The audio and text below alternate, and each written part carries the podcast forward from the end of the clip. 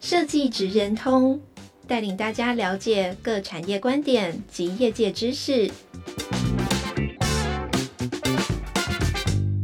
以设计的角度切入，让大家理解各产业中设计职人的成功关键或必备技能，快速掌握产业与设计脉动。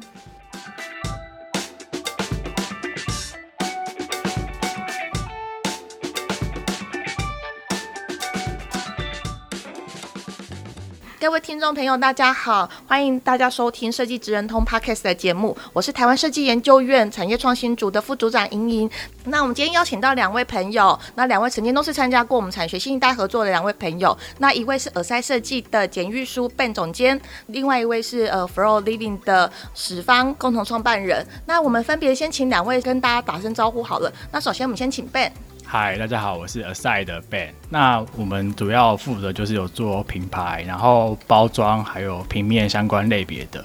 对，就是属于比较一个多元的一个设计公司这样子。嗯，那史方呢？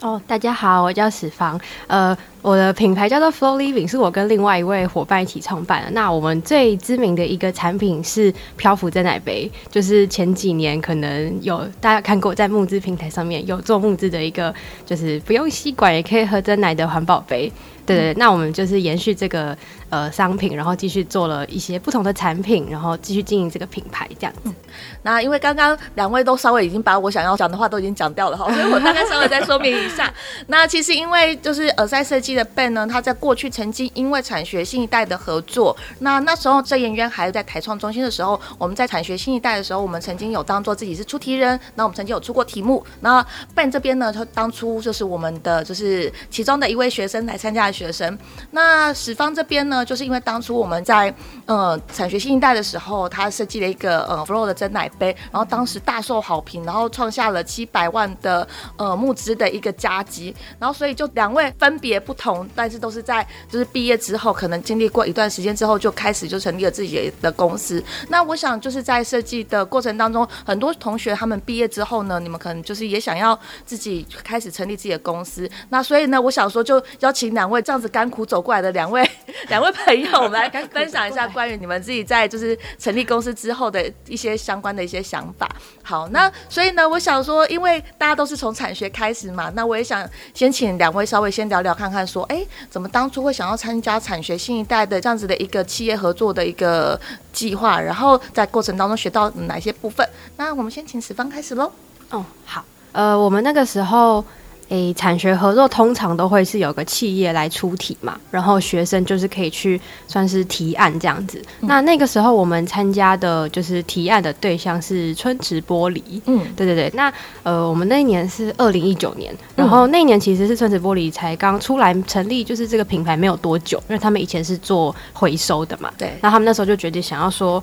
呃，玻璃是一个很棒的循环的材质，所以他们出了一个题目，就叫做如何用玻璃来当。做循环经济的载体，嗯，对。那那个时候，我跟我的另外一个伙伴，就是现在的创业的同一个伙伴，他叫 Miki，然后我们就呃对这个题目蛮有兴趣的。然后有兴趣其实一部分也是跟我们学校有关，就是我们是实践大学的产品设计系。然后我们大三的时候，其实就有被老师出过类似的题目，就是跟永续啊，或者是环保等等相关。所以我们那时候就想说，哦，这个题目我们都觉得蛮值得去做的，就是做产品设计师会。觉得说，就是能够在设计的时候有一些达到永续啊这样子的附加的效益，会是很棒的事情，所以我们就提案了这样子，对对。然后会呃，其实，在做真奶杯以前，我们提过了各种就乱七八糟的东西，但是后来有个关键就是说，因为玻璃本身是循环嘛，但是如果想要达到经济，代表它一定要是呃有足够的数量。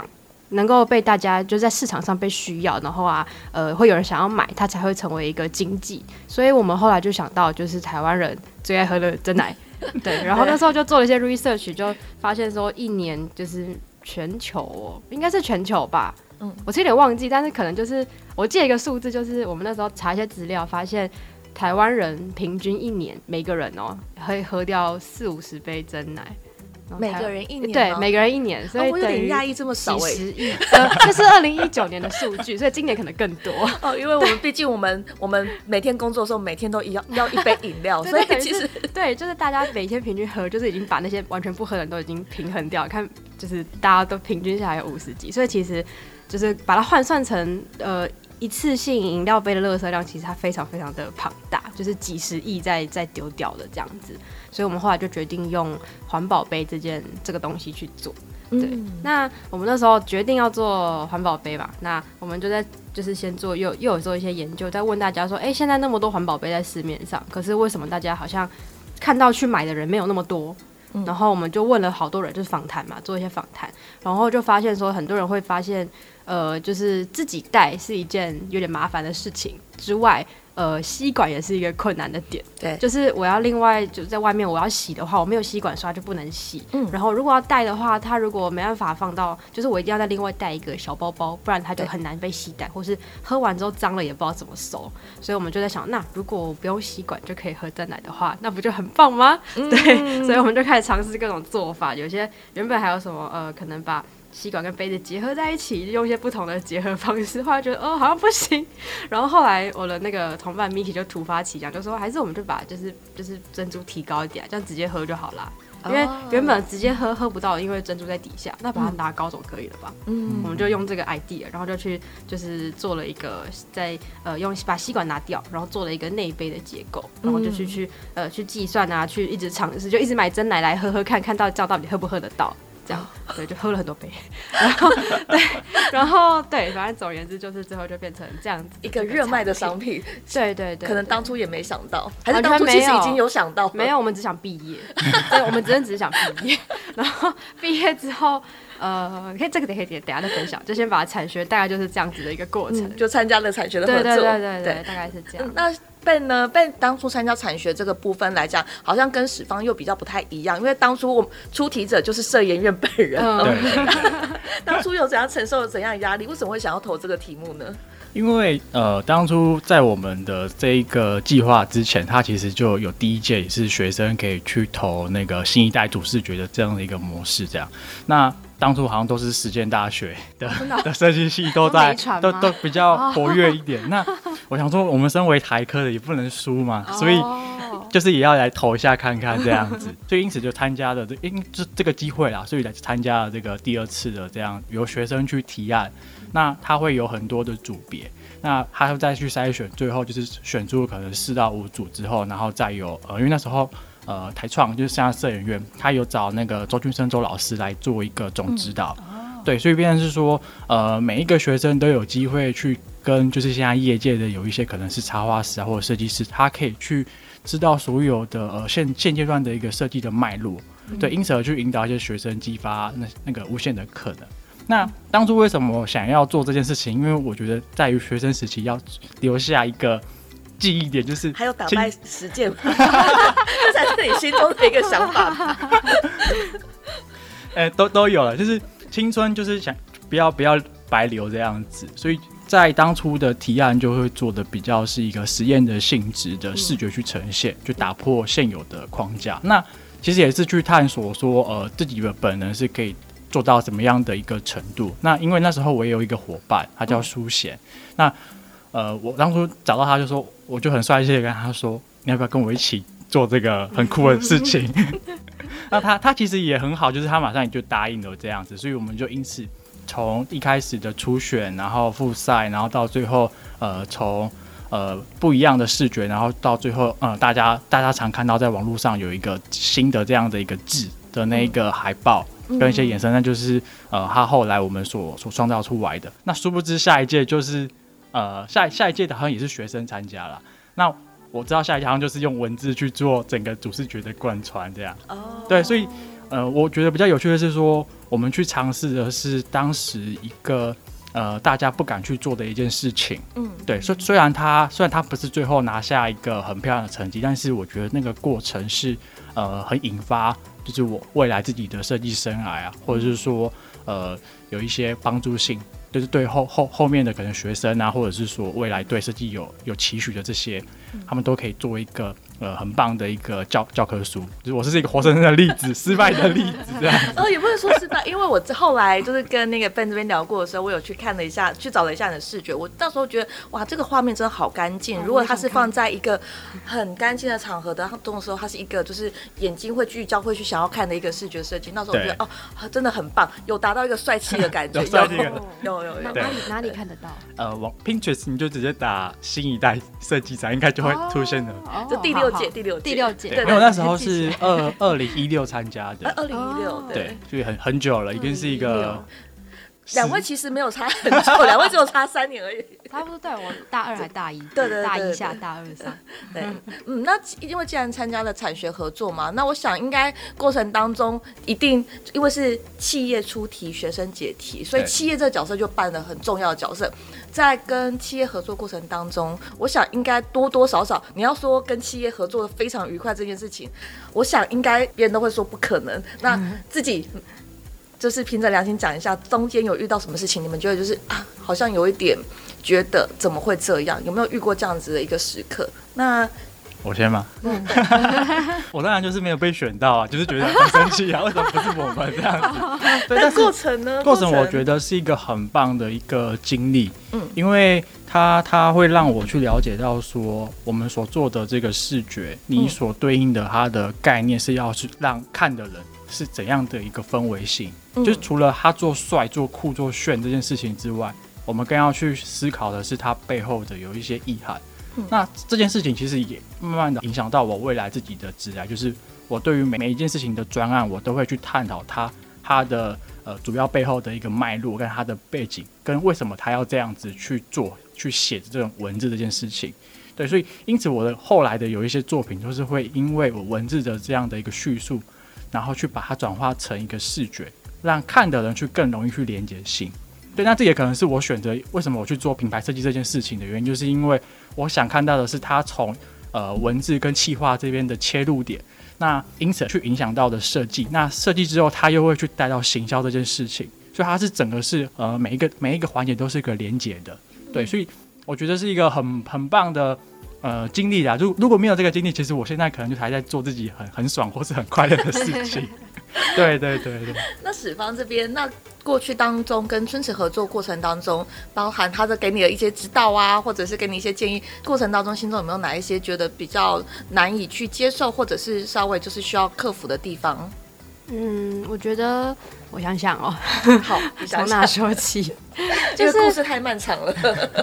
对，呃，也也不是说漫长，就是我觉得我碰到的状况，就是所有做产品设计的都会碰到的状况，就是我们理想的设计的样子跟实际制造量产的限制。嗯，对，因为我们以前是学生嘛，完全不知道说大量制造开模怎么开，模具怎么拔，谁知道这样拔不拔得出来？就对，所以那时候就是呃，我们就是先提案嘛，然后就是所以除了就是。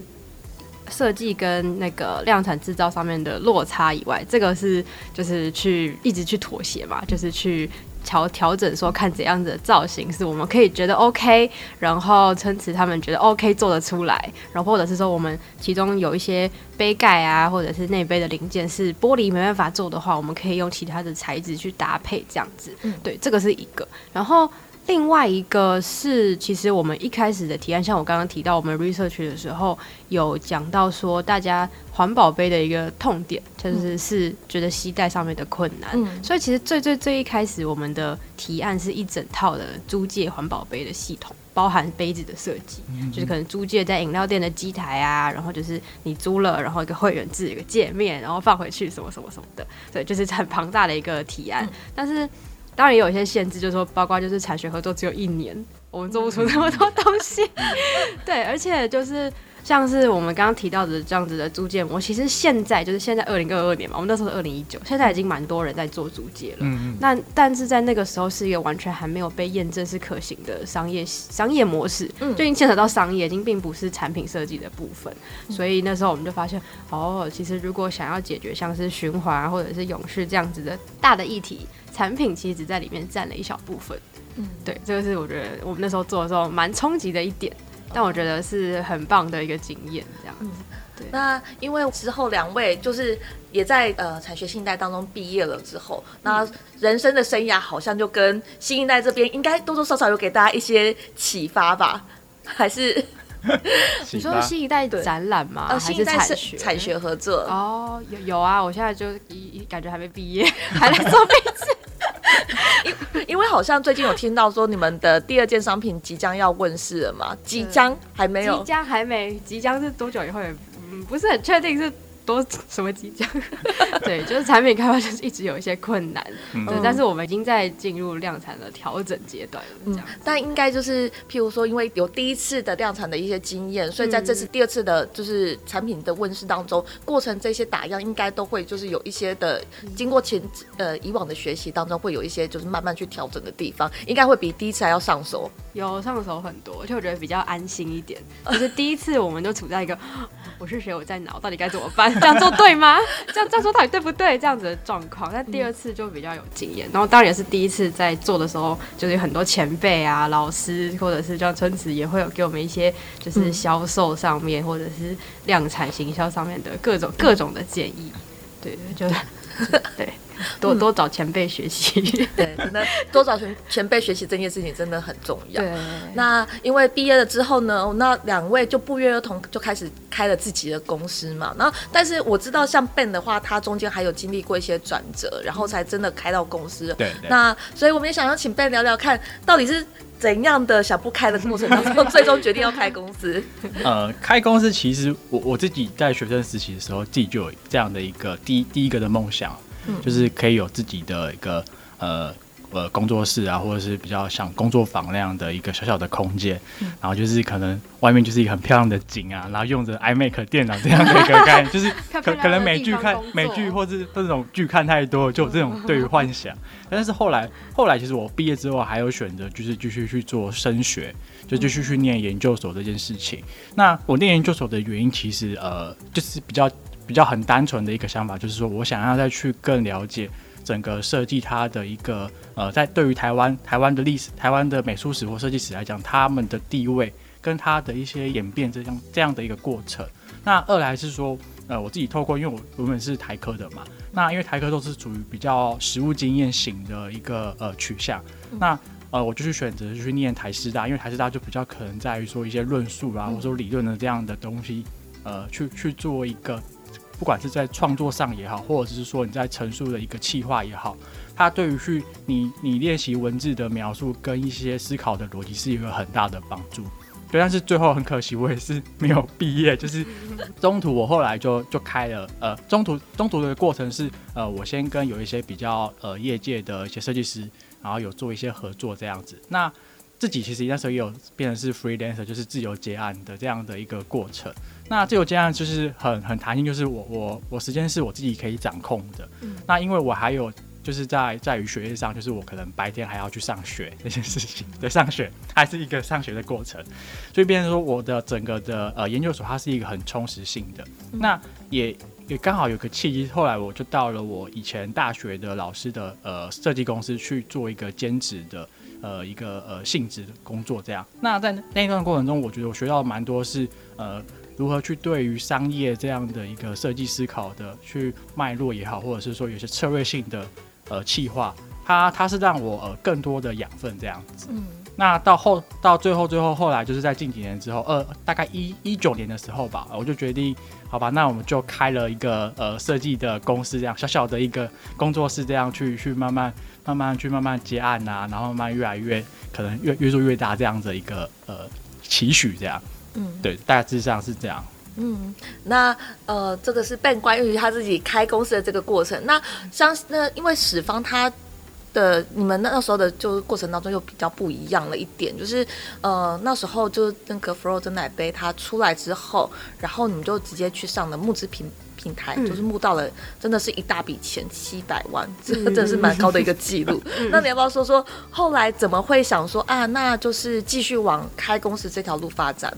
我我要先讲那个七百万，后来就是你知道成本也很高啦，所以所以没有没有赚多少。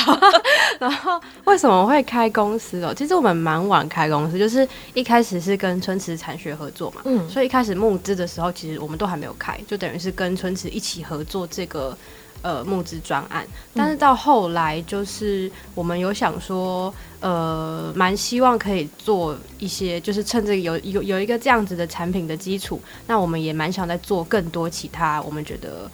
就是好的设计这样子，嗯、对对对，所以我们后来就是也蛮单纯的想法，就开了公司。对，当然也是有评估过说，因为我们已经有一个可以为我们带来一些现持续有现金销售啊这样子的一个主力产品，嗯、我们才敢开，不然我们可能也是当副业吧。哦、对对，主要是这样，就是有评估过，然后觉得好，那我们试试看。因为开公司应该算是在人生当中一个很重大的决定，不会说我贸然就去登记了公司，但我还是我还是需要一点准备。但是当时就是要做这件事情的时候，家人都赞成吗？我你你先还是我先？支持的耶，我没什么好讲的，就我我其实 OK 啊，好。我其实比较特别，因为那时候我们家就是比较是属于呃，也是比较属于传统的这样的一个家庭性质，所以他有给我一个设限，就是三年没有做出成绩，你就好好的去大公司或者是就是某些设计事务所，就好好的做你的本职就好了，这样。所以我觉得那个情境下，就是他会给你一个很大的呃，你说压力也对，可是我觉得反过来讲，他是一个对你的期许。他希望你可以更好，嗯，就是更可以把握每一个机会这样子，嗯，对。那我刚刚听到说，因为你有七百万的 这样的一个，对，就是虽然没有赚，但就是大家至少有个七百万的，对，就是大家愿意花，就是很多人愿意花七百万买我们的东西嘛。就虽然没有赚，我们可以再加油这样子。那因为我们的公司其实比较呃性质比较是像是服务的性质，所以他一开始没有一个自自己的主力商品。那就变成是说，我有一些可能我的 case 我要去靠呃朋友介绍，或者是说我的客户去介绍这样子，所以呃，我觉我觉得这也是要讲给后辈听，就是 他他的前期是一个很辛苦的一个过程，因为其实我一开始一九到二零年的时候，那时候我也要去跑那个 Uber Eats，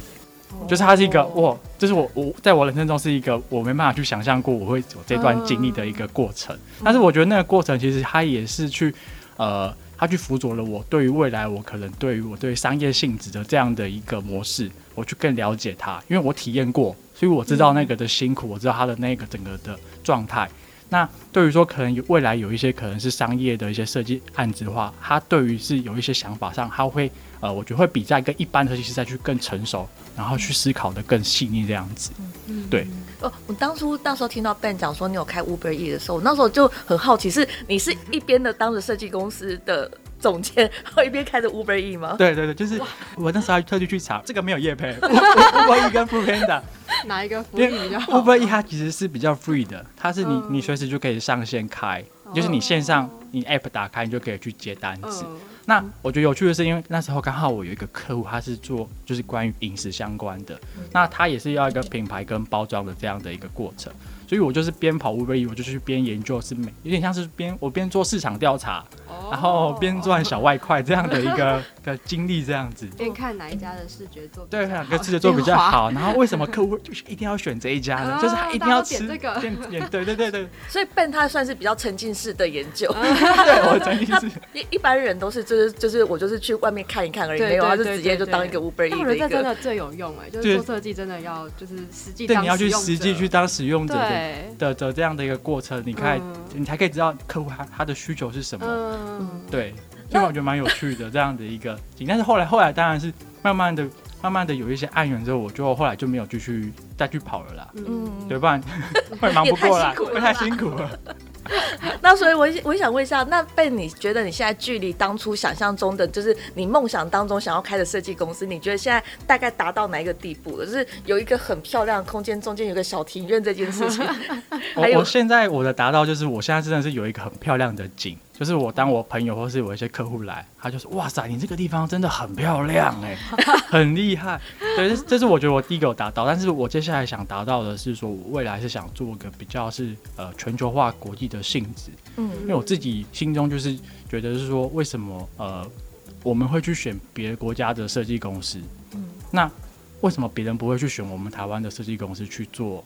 执行专案这件事情，嗯、就是它其实是可可行性的这样子。嗯、因为像前一年我就刚好是遇到呃有一个客户，他是一个新加坡新加坡、嗯、呃，应该说他是台湾人，可是他后来到新加坡这样子。对，那他的那个案子就是变说他是比较属于一个跨国性的这样的一个案件，所以我就我就我自己就想说，这样其实我的想法是可可实行的，就是你要去呃尝试的去突破说台湾的这一个这一块市场，你要去。放眼就是海外的，像可能是东南亚也好，或者是说往欧美也好，嗯，就尽能力的去，呃，第一个是提升自己的语言能力，那第二个是说让自己的视野再拉高一些，就是呃，不一定要做一些可能文艺的，你也可以做一些不一样的一些设计性质，或是服务服务设计也好，嗯，让自己的眼界再更宽广一点，这样子，对，这是我对我自己的期许啊，然后希望未来可以在更多的呃一些伙伴，或者是说。呃，像像那个律师事务所上都有什么资深合伙人这样的一个概念，那我可能美对美剧又看太多了。我觉得好像很喜欢美剧的样子，好像可以交流一下。嗯、那像史方的话，那你自己觉得说啊，就是在这整个就是开业过程当中，应该相对来讲比 Ben 顺利很多嘛？那你自己本身就是觉得说走到了现在，你有心里有想过说啊，那还希望你自己的就是接下来的设计公司能往哪一个地方发展吗？嗯，我们现在其实就是这完全正职的，就只有我跟我的那个伙伴，就是 Miki。嗯，然后我们大部分的可能像什么仓储、会计，或者是偶尔有需要做活动啊，很多的需要的人力都是就是临临时就是找朋友来就是外包这样子。对，能外包就外包出去。对，但就是虽然弹性比较高，但也就是我们现在就是小公司嘛，比较必要。对，但我其实自己还是会觉得说，如果可以有稳定的再多一些合作的伙伴。可以一起的话，我觉得会，我们可以再更扩张，应该这样讲，因为我觉得我们现在是处在一个原本的产品已经是就是运行了很久，但是当要做我们要做新的事情，可能新的产品啊，说开新的通路，或者是像刚刚那个 Ben 讲的，我们也有想过要去做海外，之前也曾经尝试过一些通路，可是就是我们人力比较不足，所以要去经营的话，就真的是比较困难，所以我就是会对，还是有很多事情想做啊，就对。一直都蛮多，因为毕竟大家刚开公司嘛，应该就是还应该三年吧，三年内多就差不多。哎、欸，我应该要五年了。哦，你要五年了？一九啊，一九一九二零二一，快要了，快快要可以就是五只手指头算满了。那这样这样子在经营就是设计的过程当中，你们有没有觉得过程？就是比起在学生时代当中，有没有觉得说面对外面的客户或者是外面的消费者，有没有哪一些就是觉得比较难忘，或者是比较就是觉得不愉快的经验？那史方这边呢？不愉快的经验吗？嗯，还是都很愉快。哇，你真的太适合做生意了。没没也没有啦，因为我们是两个人嘛，那主要会有一些分工，然后 Miki 比较多负责就是设计，就是各种设计，就是影像产品。呃，图片这样，然后我就比较负责，就是可能文字啊、行销、营运，所以我有做客服，就是我就是面对那个客人的部分，就是多多少少还是有 OK 啦。那你你 听过最傲的事情是什么？就是我其实不太懂他到底想干嘛，他就是听起来就是在给你熬东西的那种感觉。就是说，我觉得这个真奶杯。它是不是可以有不同的 size，或者是我要换不同的盖子等等之类这种熬的行为吗？还是更凹？我觉得这个还好，就他如果只是想提议说，如果我这样东西他会更想买的话，我觉得这蛮多的。嗯，对，那我们就是哦，好啊，好啊，就当做就是市场调查嘛，听听大家的想法这样。嗯，嗯，但是我想一下哦，就是有一些就是可能你跟他解释的一些内容，那他就是又跟你说，可是怎样怎样怎样怎样。但是这种时候通常就跟他说，哎、那我们可能送你一些零件啊，作为补偿，这样 OK 吗？他就会安静了。就是 这种人达到目的了，对对对对对，他用他的时间换取你的小胜利，对，大概是这样。但就是 其实也是出来就是做，我们因为现在就很像电商，就是零售商这样子，嗯、对，所以其实真的面对客人之后，也才会知道说，哦，原来客人会想要一些这样子的东西，会让大家就是买东西的时候会感到愉快。就有时候也是，也不是说就是。呃，一定要是什么？他付多少钱，我就给多少东西。有时候就是可能像是建立品牌，你会建立一个自己在客人心中的一个感受跟形象嘛。所以就是当我们可能就是帮帮他想一点点，就是我们可能也没有花很多钱，就是一个小赠品，但是可以让他觉得非常的喜欢我们的话，然后我觉得就是这是跟客人在沟通啊来回上面，我觉得蛮有趣的想法，因为我以前就不会这样想。以前做设计的时候就觉得一分钱一分货啊，谁跟你在那边？但是现在已经从设计人转为生意人了，慢慢的可以就是想说啊，因为多送一些赠品，大家愿意来。对，我觉得就是互相哎、欸，就真的是一个互相的感觉。嗯、以前就比较就是我们设计很重要，我们要 坚守这个，我不知道小时候设计的理念非常高。对对对，但是其实后来会觉得说，设计再怎么厉害，还是要被人去使用，对，要散播出去，让大家感受到开心，我觉得才是最重要的。嗯、对，没错。那 Ben 这边遇到的这个客人就比较不一样嘛，因为你就是直接是品牌设计公司的老板，嗯、所以你的客人就是会是你的，就是嗯，他就是我的案主的，对，案主对的干爸或干妈的 概念。但是我觉得你刚才讲的那个设计的理念那个事情，我觉得那个都是在沟通上可以去解决的啦。我我遇到一个比较棘手的是，我做完那一个的 project，可是他他的业主竟然就是他不想付钱。他用了各种很多很特别的方式，是说你公司可以刷卡吗？我是说你公司可以就是可能是是怎样的其他的付款方式这样的去去拖，然后到最后他整个人就消失这样。那我后来就解决方法就是就是我们就走法律程序嘛。有签合约吧？哦。那时候比较尴尬的是，因为他刚好是朋友的朋友，所以就没有签了合约这件事情。这个也是后辈要告诉后辈，这件事情很重要，因为尽管是多熟的人，还是要签合约。嗯，对。那但因为我们在于是在我们的通呃那个对话记录都有聊，那都都都有都有做文字的描述啦，就是确定金额，然后也有确定什么样的方向这样的这件事情。嗯，对。那呃，因为最后我其实也有把那个东西做完，那我们也有把它给他这样，那他就就是搞消失啊不见。这样等等，可是后来就是说，他他后来又打来说，我我去骚扰他的朋友啊，什么之类的，然后他就说要要找那个什么呃，信义区最大的那个律师事务所要来 要来，就是呃，告你，对，要告要要来告我，就是这样子。然后因为刚好我一个朋友他他他是老板，那他们他们都是认，他就认识那个刚好也是那个律师事务所创办人，然后他就问他说，那你可以告诉我说你要找哪个律小律师吗？还是说你要找个律师来来跟我们对抗这样子？然后他后来就是。自己也就我不知道为什么他自己可能就摸摸鼻子，后来好像可能就是呃把这件事情就是把它放下来吧，就他还是有把钱付完，嗯，这样是最终还是有拿到还是有收到钱，因为我当时我当时还去查说我要去怎么写纯正信函的这件事情，就是就是因为这个东西其实它是可以做一个贺主的作用啊，但是你可能今天如果遇到就是他他尽管在耍赖的那一种人，嗯、就是可能还是真的要走法律的途径去保障、嗯、呃自己。那当然，合约还是要签，嗯，对，因为 真的没有签呢，是会比较处于一个尴尬的一个呃状态这样子。嗯，对。那我想到最后的时间呢，我想要问一下，就是史方跟 Ben 这边呢，就你们来讲的话，如果假设未来有一个就是对设计充满着一个愿景的一个学生来问你们说，我真的想要开设计公司，你们会给他的最大的忠告是什么？嗯，我先请 Ben。我先吗？对。那当然就是我，我不好意思，我比较势利一点，就是第一个一定要有钱，因为我知道很多我朋友他们可能就是贷款的啦，嗯，那可能就是有合伙的这些事情，但前提就是他都是会讲到钱的这件事情，对，就是你今天有了钱，他才会可以让你的生活好好的去过，嗯，那还可以去达成你的有一些所谓的梦想或者是理想的一个状态。那第二个我觉得是人脉的培养也很重要，就是今天你是你对他好，他可能哪一天。你你需要他的时候，他可能也会去回馈给你这样的一个个状态，这样。那我觉得第三点，最后一个就是比较说要保持自己是一个呃比较是属于一个呃多吸收的一个学习的一个状态。但是这个有点难，因为其实每个人都有每个人自己的喜好，包含我自己也是。但是我尽量还是 还是要去接受，就是可能那个不是我我我会涉猎的一些领域，或是它超出了我的一个专业知识，但是我还是要保持着一个学习的心态。那我觉得这也是像是我做品牌，因为品牌可能都比你年纪还大，嗯，他可能就是五十年或是六十年、七十年这样的一个状态。那你今天可能就只有你吃的米，可能就只有可能二十二十几年，还三十几年而已。对，所以你要保持着一个学习的心态，那去不断的吸收，那不断的成长这样子。嗯，那史方这边呢？嗯，刚刚 Ben 说三个，我就完全认同，真的，真的，真的，真的，真的是这样。所以就是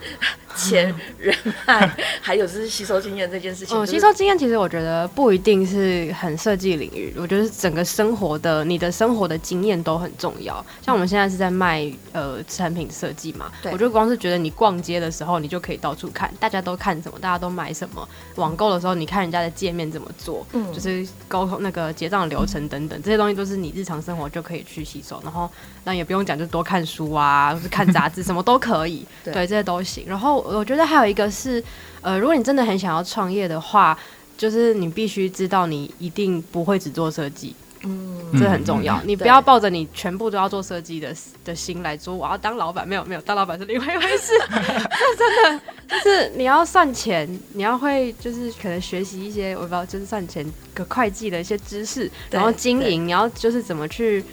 呃思考，就是。呃，资本要怎么来，然后客户怎么来，就是这些东西是跟设计很不一样的事情。嗯，对，所以就是要有这个心理准备。如果你真的很喜欢做设计，很想做设计，你就不要创业，很累啊。就是你就不能做设计，所以反指标，你就去做设计师就好啦。对，真的，真的。你怂恿一个朋友创业，叫他设计师，好，就是想要让他累死，就是叫他叫当设计师，当叫他当老板这样子。对，然后我也会觉得说，呃，当适合当老板的特质跟适合当设计师特质是不一样。嗯，所以要搞清楚自己想要真的想要做的是什么事情，然后也不要就是呃可能会觉得说你在如果假设你现在当设计师，然后你想要当老板，是因为你觉得你的老板都不懂设计的话，其实嗯你可以再看看，因为他会当老板，代表他跟你是不同的职位嘛，就是你们适合的事情就不一样啊，所以我觉得可以。